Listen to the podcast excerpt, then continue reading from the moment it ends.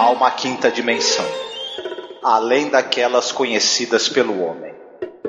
É uma dimensão tão vasta quanto o espaço, e tão desprovida de tempo quanto o infinito. É uma zona intermediária entre a luz e a sombra, entre a ciência e a superstição. E se encontra entre o abismo dos temores do homem e o cume dos seus conhecimentos.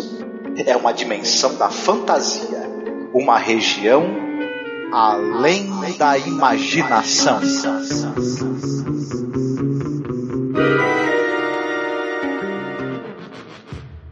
Pearson, you were with Corey during the crash. What happened to him? Nothing that I know of, sir. I can't understand it either. How much water is there? Five gallon can, what we have on us. Then why waste it? I mean, he's not going to live through the afternoon. You're the consulting surgeon, Corey? I'm one man out of three who's going to need water. And five gallons isn't going to last very long. If the situation were reversed, and it was you lying there, I'll give you odds you wouldn't want to be written off. Five gallons of water or no. Colonel! This man's gonna die. If he dies, he dies. But nobody gets behind to push. If he's thirsty, we give him water. If he's hot, we move him into the shade. Then if he goes, we give him a prayer or two. Pearson, start making the graves. I'll relieve you in five minutes. Then Corey will relieve me. Olá, ouvinte, seja bem-vindo à nossa Zona do Crepúsculo. Eu sou Angélica. Eu sou Marcos. E aqui, novamente, Alexandre Nerdmaster do Paranerdia, o chato. O Alexandre está de aniversário na Zona Crepuscular. Sobe a música! Uh, uh, parabéns, parabéns, parabéns.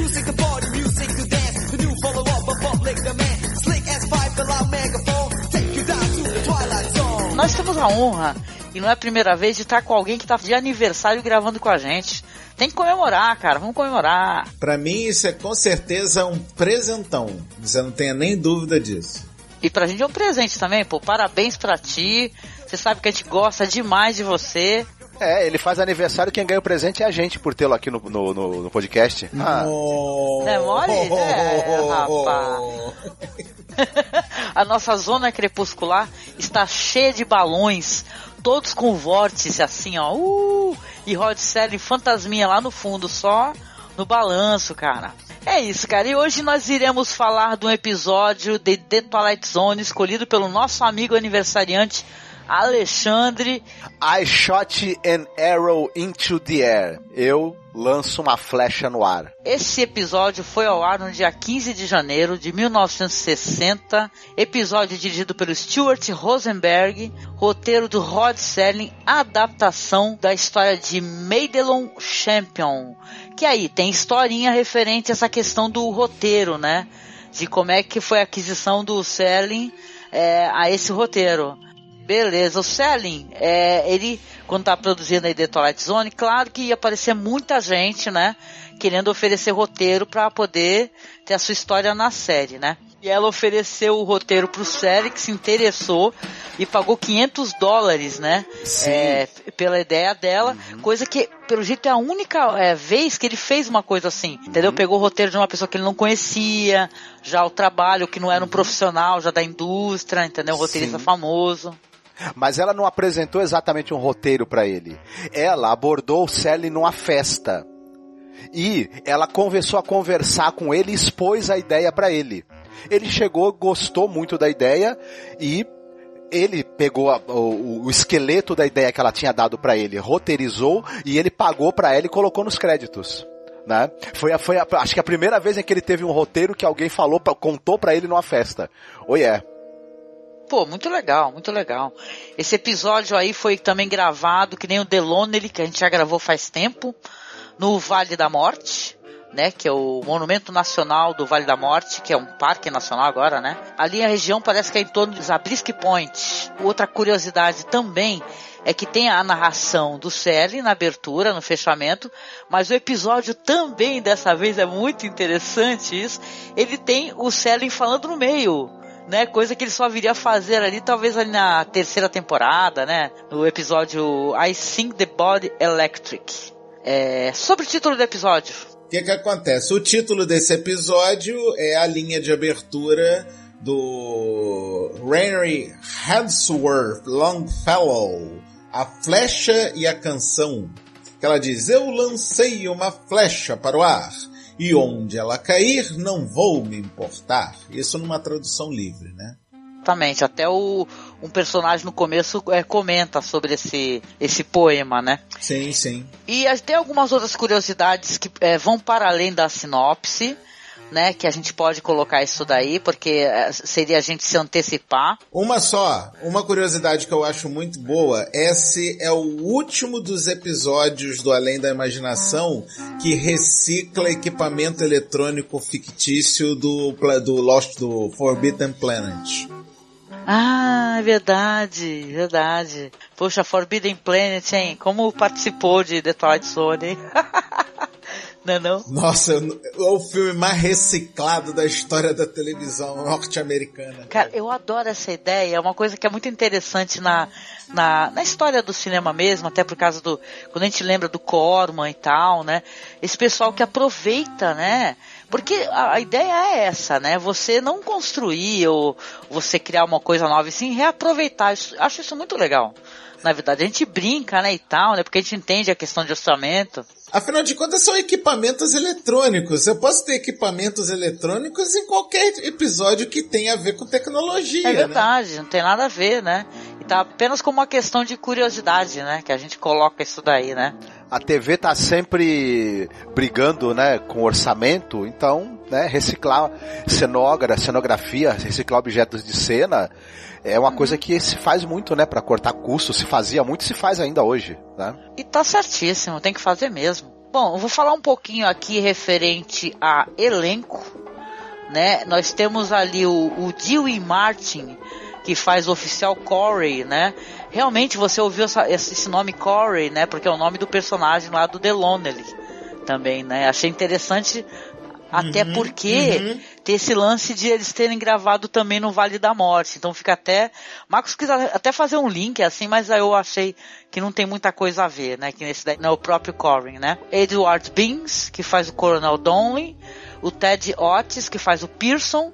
O Harry Barter como Langford. E o Leslie Barrett como Brent o cara mais notável aí do elenco é o Eduardo Beans. Ele é um cara muito conhecido, ele tá no Doze Homens de uma Sentença, né? Ele é o jurado número 6, né? Ele tá, trabalhou no, no filme Patton, ele tem uma carreira muito longeva no cinema e na televisão, né?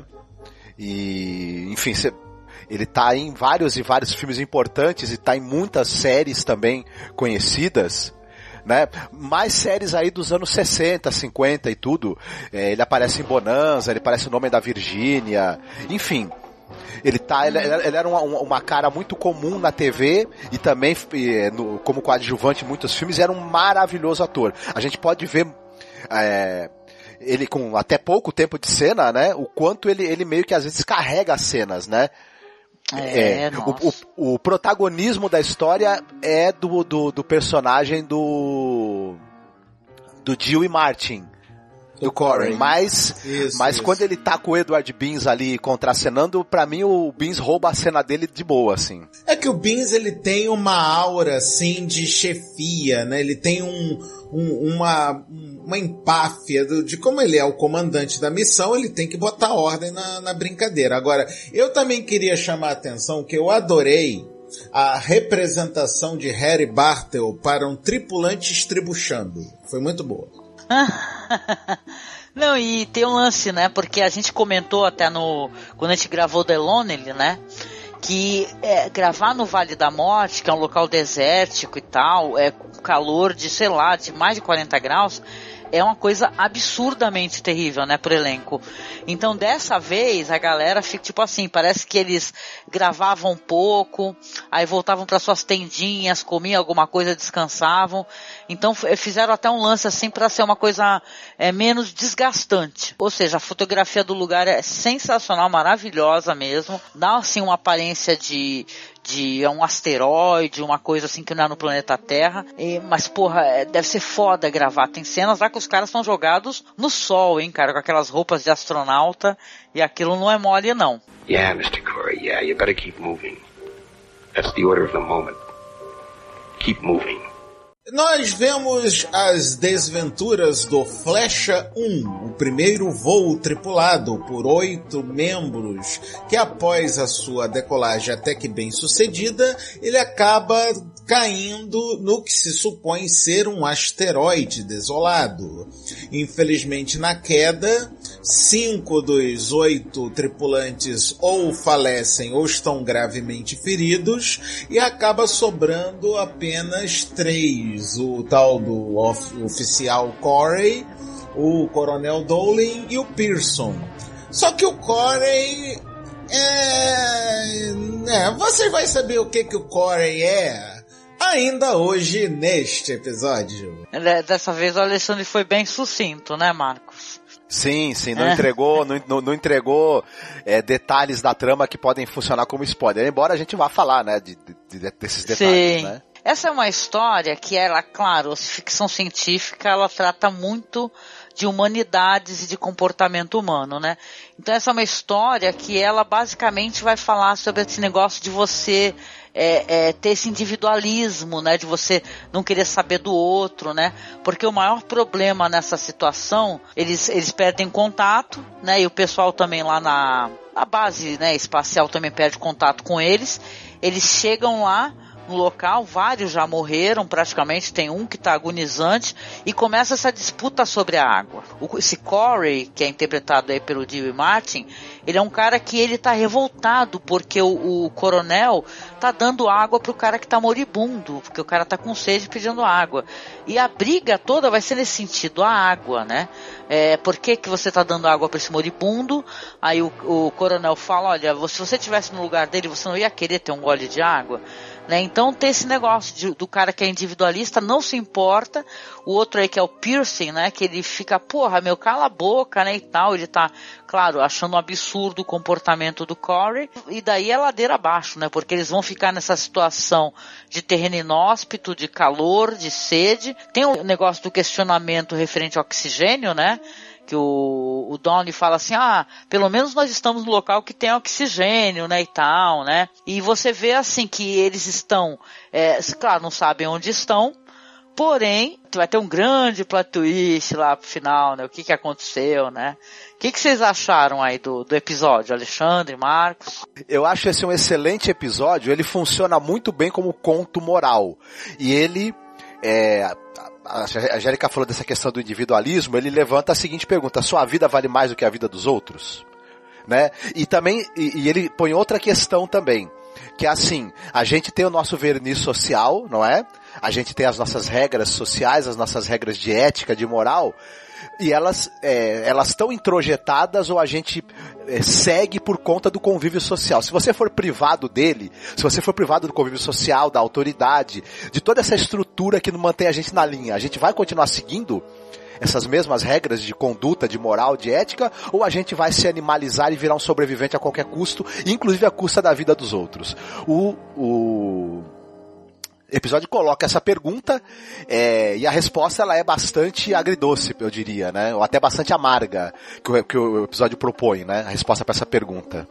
Já eu, no caso, eu achei o episódio sensacional principalmente por dois motivos. Motivo número um, diferente de outros episódios do Além da Imaginação que tem que partir para o sobrenatural, o místico, o bizarro, para poder dar seguimento na, na trama do episódio, esse aqui conseguiu ser completamente pé no chão, tecnicamente dá para fazer, dá para pensar que aquilo poderia realmente acontecer numa situação tendo em vista as tecnologias da época.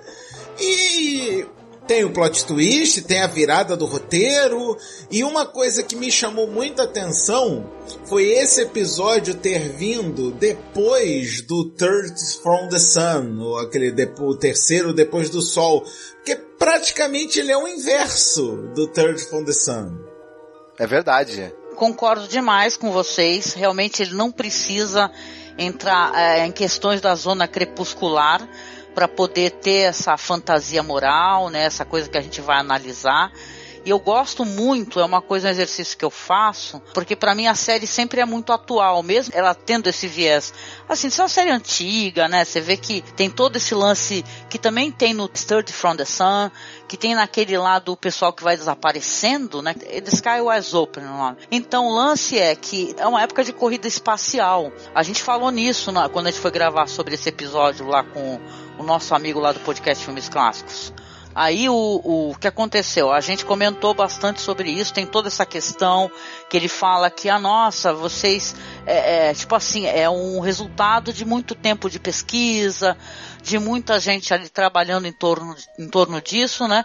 E você vê o quão o, o, o que os caras imaginavam, né? Para isso, como é que seria essa chegada do homem à Terra, estava dentro do imaginário cultural, né? Tava no zeitgeist da época. E eu gosto muito de pegar esses episódios antigos de Twilight Zone, esse daí trata de individualismo, daquele negócio da pessoa só pensar na própria sobrevivência, não se preocupar com a sobrevivência do outro, e, e pegar um, uma coisa de hoje. Então eu lembro que o, o, nos dias assim, ó, pelo menos hoje, né, que eu recebi, hoje ou foi ontem, não recordo, quando a gente tá gravando aqui esse podcast, eu vi uma notícia que é aterradora, ela foi aterradora para mim, porque ela mostra muito o que, que a gente está vivendo. 41 pessoas que foram condenadas à morte pelos passageiros que estavam na frente do avião, que eles insistiram em retirar as bagagens que estavam acima. Entendeu? O avião estava pegando fogo, essa notícia é agora, assim, na, na data de hoje. A gente está gravando aqui no dia 8 de maio. Então, as pessoas na frente não evacuavam o avião, não saiu, e os de trás morreram, crianças, sabe? 41 pessoas, né? Então essa questão do individualismo, saca, primeiro eu, depois você, é uma coisa que a gente tem que analisar, né? E, porra, é, cara, o Selling, ele é sempre muito, ele acerta no nervo, né? Que esse negócio dos caras ter esse lance do Corey falar, porra, por que, que você vai dar água para esse moribundo? Aí depois ele não tá mais preocupado com o moribundo. Depois quando ele vai fazer ali a, a, a análise do, dos locais que eles vão fazer caminhadas, aí ele vai atacar o outro que não tá moribundo. Né, para poder pegar, roubar a água dele. Então, né, o lance todo é esse, saca? Ele, na verdade, é, o Marcos falou muito, muito isso sobre essa questão do verniz social, né? E a gente, ser humano, né? Claro que eu, eu nunca estive numa situação de limite absoluto, assim, para eu falar assim, nossa, o que, que eu vou fazer? Eu vou morrer ou eu vou tomar esse gole de água? Então a gente também não pode encher a boca, né? E falar que a gente é melhor do que os outros, assim, mas a gente pode tentar, é, é, sabe, analisar essa questão e pensar o quão bom seria a gente pensar de uma maneira mais é, comunal, né, e tal, e tentar ajudar e se ajudar, ajudar o outro também, né? Então é, é assustador, cara, para mim. É um episódio muito interessante, saca? Visualmente, sabe? Com pouquíssimas pessoas em cena, coisa que eu acho, coisa que eu acho muito legal, sempre achei nos episódios de Twilight Zone. Ele vai ter um grande plot twist que eu acho que é bom a gente contar logo, até para a gente poder é, é, falar né, sobre isso, comentar, porque isso tem influência num dos filmes de ficção científica mais maravilhosos, na minha humilde opinião, de todos os tempos. O Rod Serling, ele é o cara que ele escreveu o primeiro roteiro do baseado ali na história do Pierre Boulet, Planeta dos Macacos. E o grande plot twist desse episódio aqui é que os caras vão fazer isso tudo. O cara mais para frente ele vai é, forçar o Corey a mostrar onde que tá o corpo do cara que ele achava que tinha estava é, morto, né? E o, mais para frente vai ter uma outra contenda porque o Corey vai querer, inclusive, pegar a água, né? Desse cara. O cara, no final de contas, o Pierce, ele não estava morto, então ele está ali nos últimos estertores e ele faz um sinal assim, ele escreve na areia, não consegue falar nada. Enquanto isso, o outro muito esperto pega a arma, ataca ali o coronel para poder, né? Ele quer a água do cara e ele atirando no cara, idiotamente vai e pum, ainda acerta o cantil, né? O lance é interessante nesse episódio, como eu estava comentando, que tem uma narração no meio do, do Serling que ela é muito interessante né? Porque você vê que ele é, parece que é o cara que ele tá ali assistindo, ele também não tá se aguentando, né? Ele tá assim, pô, então vai lá, Corey, faz o que você tem que fazer, continua, vai andando, não para, hein? Vai seguindo em frente, né? E tal, e fica ali como uma, né? Como a gente assistindo televisão, né? E vendo que o cara realmente que ele tá é, fazendo coisas muito erradas, ele vai ter uma grande descoberta. E aí, gente, qual que é a grande descoberta que ele vai ter? Que no caso, a queda do Flecha 1 foi na verdade no deserto de Nevada e eles estavam a menos de algum de uns 90 e poucas milhas de Reno, Nevada, ou seja, eles estavam na Terra o tempo todo. Poxa, mas é, né? É um final enlouquecedor, né? Porque aquele negócio dele ter matado primeiro o Pierce, depois o, o, o coronel, né, e tal, para poder roubar água. No final não conseguiu roubar, né, porque furou o cantil na hora que deu o tiro. E ele chega e descobre, quando ele sobe e vê que tem postes e tem placas assim, Reno, eu não sei quantos quilômetros e tal. É, porque o, na verdade o Pierce fez ali na Terra, ele, eles falam que são os postes, né? Ele entendeu que eram os postes, né? fez duas coisas assim cortando, né? Eu até pensei que era o sinal de igual, assim, a primeira vez que eu assisti. Falei, nossa, será que ele tá fazendo sinal de igual? Mas o lance é que ele começa a dar risada, né? E começa a Pierce, por que que eu fiz isso? E olha para trás, os caras mortos, né? E cara, ele vai pagar, né, pelos erros dele. Eu fiquei até com, com, essa impressão, né? Não sei vocês que com certeza dessa daí ele não vai se dar bem mesmo. É, diante da suprema ironia dessa história, só restou a ele se ajoelhar e dar risada da própria estupidez, né? E claro que ele vai acabar tendo sofrendo um inquérito e você vai ser responsabilizado, porque o que aconteceu ali você não precisa nem de, de raciocinar muito para pra, né, refazer os passos ali do, do que houve, né? Qualquer equipe policial vai olhar e vai falar, hum... Sinceramente, se ele sobreviver, né? Porque ele ainda vai ter que andar 97 milhas até chegar em Reno, e não é uma caminhada fácil não, tá? Não, mas estava passando ônibus, cara, tem uma estrada ali embaixo. Facilmente, se ele chegar até a estrada, ele vai chegar, ele vai conseguir pegar uma carona, qualquer coisa. Eu acho que era até isso que tinha nesse, nessa narração do Serling. Pra ele não parar mais de andar então, porque, meu, ele vai ser, ele vai ser é, é, responsabilizado pelo que ele fez, né? Pela matança em alguns momentos nessa narração do meio, né, que o Rod Serling, vamos dizer, incentivando o Corey a seguir em frente, me pareceu muito o diabo tentando Jesus no deserto. Ah, é, lembra, né? Vai, vai em frente, né? Mas uh, o diabo tem aquele negócio de ficar tentando com coisas boas, né?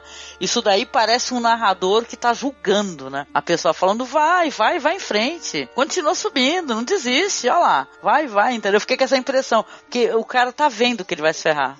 Não, a sorte dos ouvintes e dos espectadores na época é que isso era de 57. Porque se fosse, né, fosse numa época mais recente, o narrador ia estar tá falando, vai, seu fela da puta, vai, seu cretino maldito. Ah, pois é, cara. É assim, é um episódio muito interessante, é, é uma boa escolha, com toda certeza, Alexandre. Queria até saber de você por que que você fez essa escolha, se tu já tinha assistido em outra ocasião. Não, o que que acontece? Eu, obviamente, maratonei. Depois que vocês começaram com essa brincadeira de trazer para juve, juvenis de, de hoje em dia a série clássica, eu tratei de baixar logo e tratei de maratonar logo a bodega toda.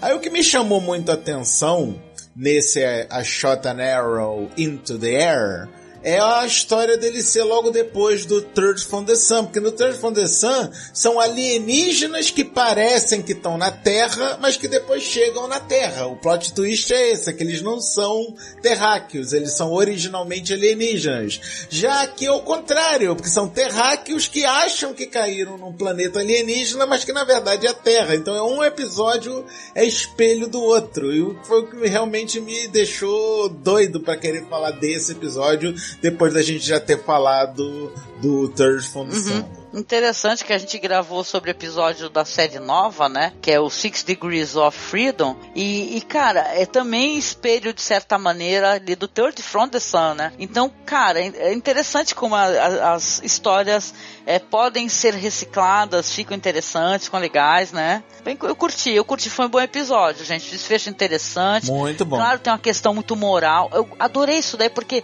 às vezes é necessário jogar na cara das pessoas, né? Só muito. Até hoje, até hoje ainda precisa. O, o também, talvez, porque é o seguinte, tinha uma grande euforia por essa questão da, da ida do homem à lua, da, da corrida espacial, enfim. É, se a gente está em época de Guerra Fria, né? Então tinha um grande, um, uma grande euforia em relação a isso. O Selling também meio que está querendo dizer, talvez, que é, olha só, vocês estão tão preocupados em chegar no espaço, não resolveram nem os mínimos problemas humanos ainda, né? Eles vão acompanhar vocês, os problemas humanos, os, o, as misérias humanas vão acompanhar vocês no espaço, onde quer que vocês forem, né? Boa. Mais alguma consideração ou a gente pode ir para a parte de recomendações? Vamos para recomendação. Na hora das recomendações, a gente começa aqui pelo Alexandre. E aí, Alexandre, o que, que você vai recomendar pro ouvinte? Abusado como eu sou, né? Fazer o que de ser o convidado nessa maravilhosa gravação, eu vou obviamente recomendar Planeta dos Macacos, do, com o texto maravilhoso do Rod Serling, o filme de 68, com Charlton Heston. Malditos, vocês conseguiram, seus malditos! Então é, é aquele filme velho, sim, é velho mesmo, é arrastado. É de 68, porra, então presta atenção, é, tem que ver pela época. Mas, cara, não tem como negar que é uma das maiores obras de arte cinematográfica da história do mundo, cara. Fora o fato que eu sou um, um maluco apaixonado pela série toda, que eu adoro todos os filmes do Planeta dos Macacos, até aquela porcaria do Tim Burton, eu também gostei. Caraca, esse daí não, hein?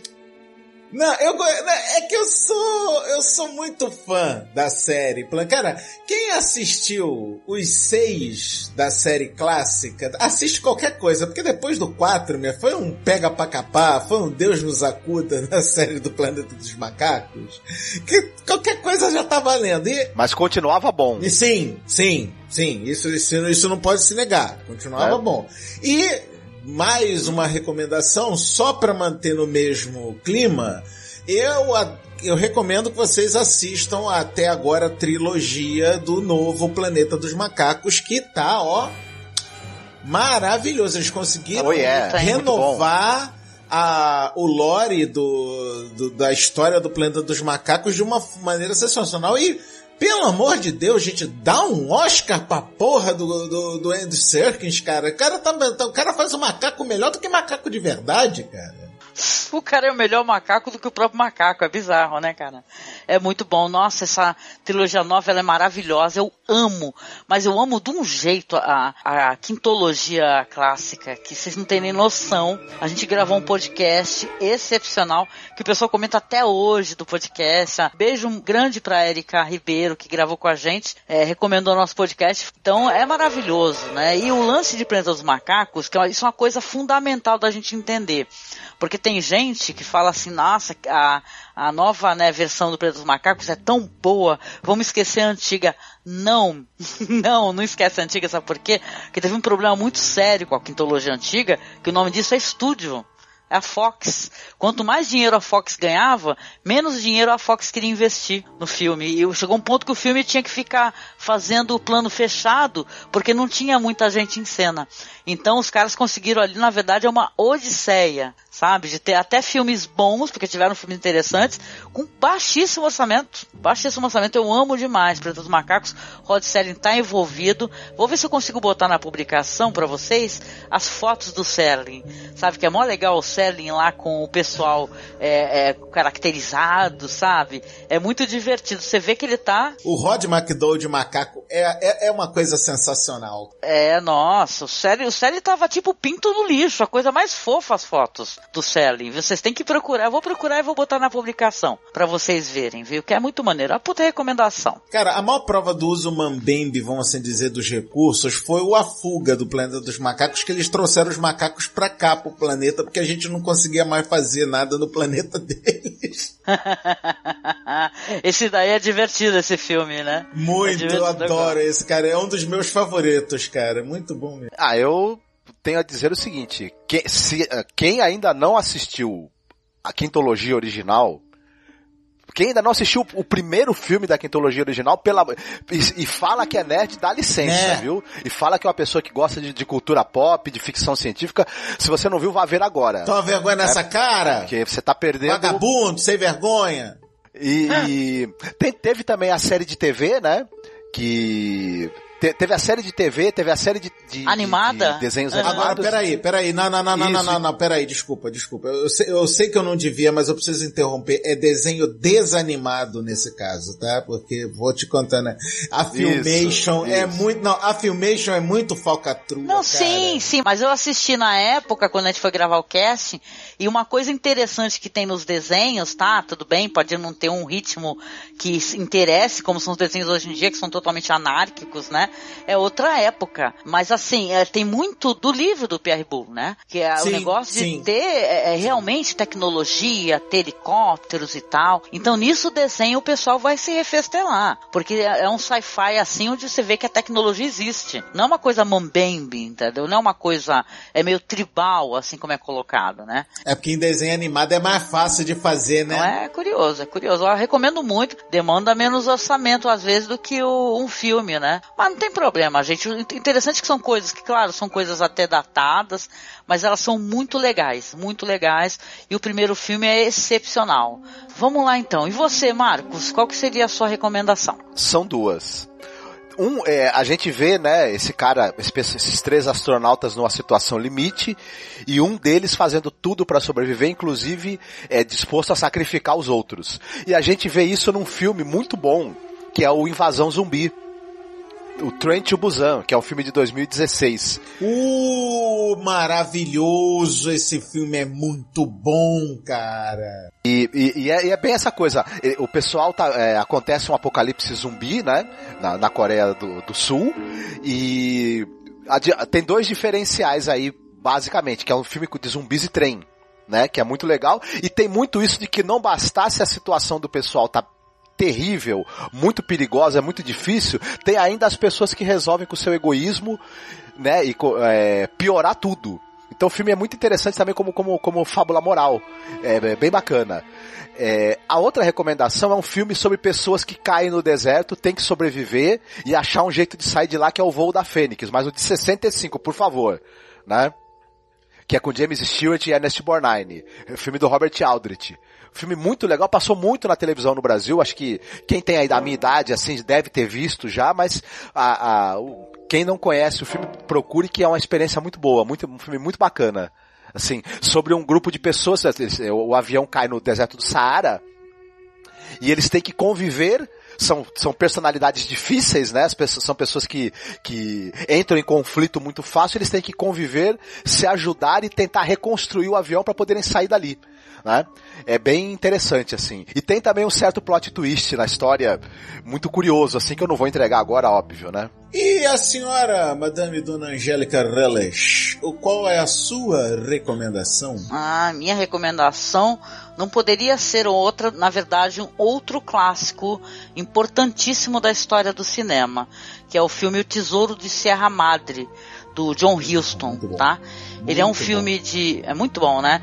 Ele é um filme de 1948. Ele é um roteiro adaptado ali de, um, de uma obra do Beethoven, tá? A gente, claro, já fez um podcast sobre, tá muito divertido, a gente riu muito gravando esse podcast, a gente é qualquer coisa quando junta, assim, eu, Marcos, Douglas, o Alan, né, o Paulo Elache também, então, é, saíram muitas piadas, um filme que tem uma temática muito séria até, né, porque o filme ele vai contar a história de três, é, gringos, vamos colocar assim, né, pessoas que estão ali no, em Tampico, no México, e estão ali perdidas, desempregadas, sem destino, sem perspectiva de futuro, até que encontra um homem, né, um homem já idoso, que ele fala sobre isso, sobre a, a prospecção, né, você ir atrás do ouro, né, e fala sobre isso das montanhas de Serra Madre. E quando um deles ganha ali na loteria, que é tipo assim, né, gente? É ganhar na loteria, mas era uma, é uma micharia. Vai que dá para você comprar equipamentos para você poder fazer a prospecção. E aí essas pessoas, esses três homens, vão se dirigir a essas montanhas e vai ter, todo um drama no filme que, que soa até parece um filme de terror, né? Quando eles vão começar a se desentender, saca? Um desconfiar do outro. Vai ter um ali muito parecido com Corey, que ele é muito ganancioso, que é interpretado ali maravilhosamente pelo Humphrey Bogart, né? Que na minha opinião é, é um dos melhores papéis da vida do Bogart, sabe? É nesse filme aí do John Huston.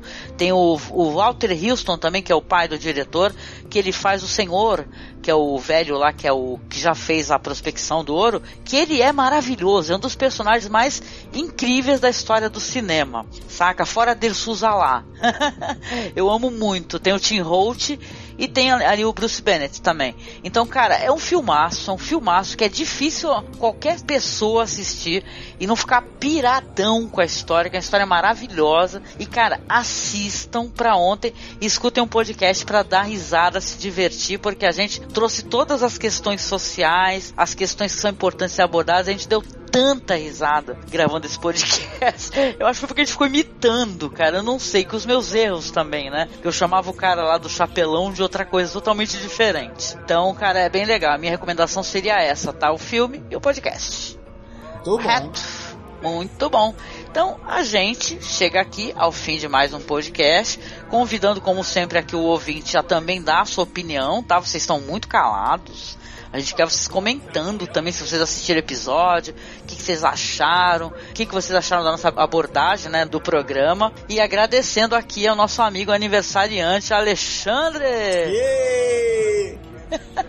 Alexandre falar um pouco aí onde que ele faz esse trabalho na internet, que Alexandre também é um outro veterano aqui do podcast. O que, que você produz, o pessoal poder ir lá te visitar, né, querido? Obrigada. De nada, amor, imagina. E chamar de veterano é só dizer que eu tô velho, né? Mas tudo bem, não tem problema não, tô velho mesmo, fazer o quê? Eu sou super veterana, com o maior orgulho.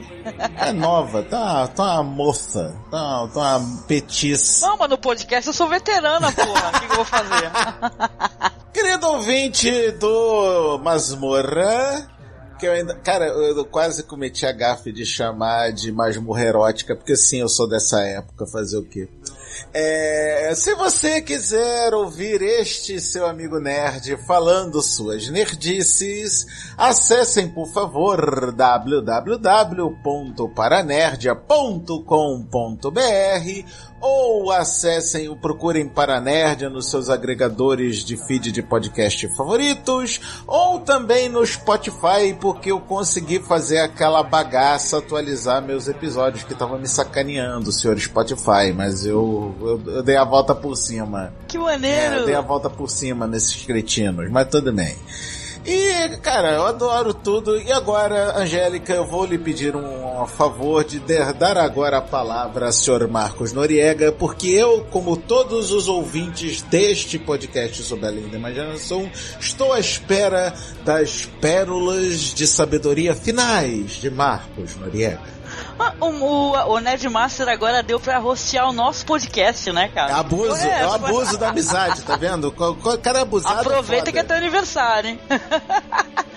e aí, Marcos, o que, que você tem a dizer? Primeiramente, obrigada pela tua colaboração. O ouvinte não sabe, mas está muito gripado, participando com a gente. E aí, o que, que você vai falar pro ouvinte deixar um recado final? Antes de você se entregar ao desespero e fazer uma grande besteira, leia o livro até o final, caminhe a estrada até o fim dela e suba o rochedo até o topo, para você poder ver claramente onde você realmente está. Adorei a tua mensagem. Eu convido o ouvinte aqui, como sempre, a curtir lá nossas páginas no Facebook. Tem a página do podcast, que é Além da Imaginação Podcast, onde você pode assistir os episódios, tá? Esse episódio vai estar presente na página também conhecer mais detalhes sobre a série, compartilhar seus pensamentos lá no nosso grupo, que nós temos o grupo Fãs de Além da Imaginação. Então não deixe de acessar. Tá? Nossos perfis estão todos linkados aí na publicação, então você pode interagir com a gente à vontade, ou inclusive no grupo, né? Porque no grupo eu também tô lá administrando, o Marcos também participa, é só perguntar e nos chamar, tá certo? Então a gente deixa aqui um grande beijo, grande abraço para você. Fique com essa mensagem em mente, tá? Pense no outro também. Não precisa esquecer de si, mas pense também no outro, tá? E um beijão para você e até o próximo podcast. Fiquem bem. Tchau, ouvintes. Até a próxima.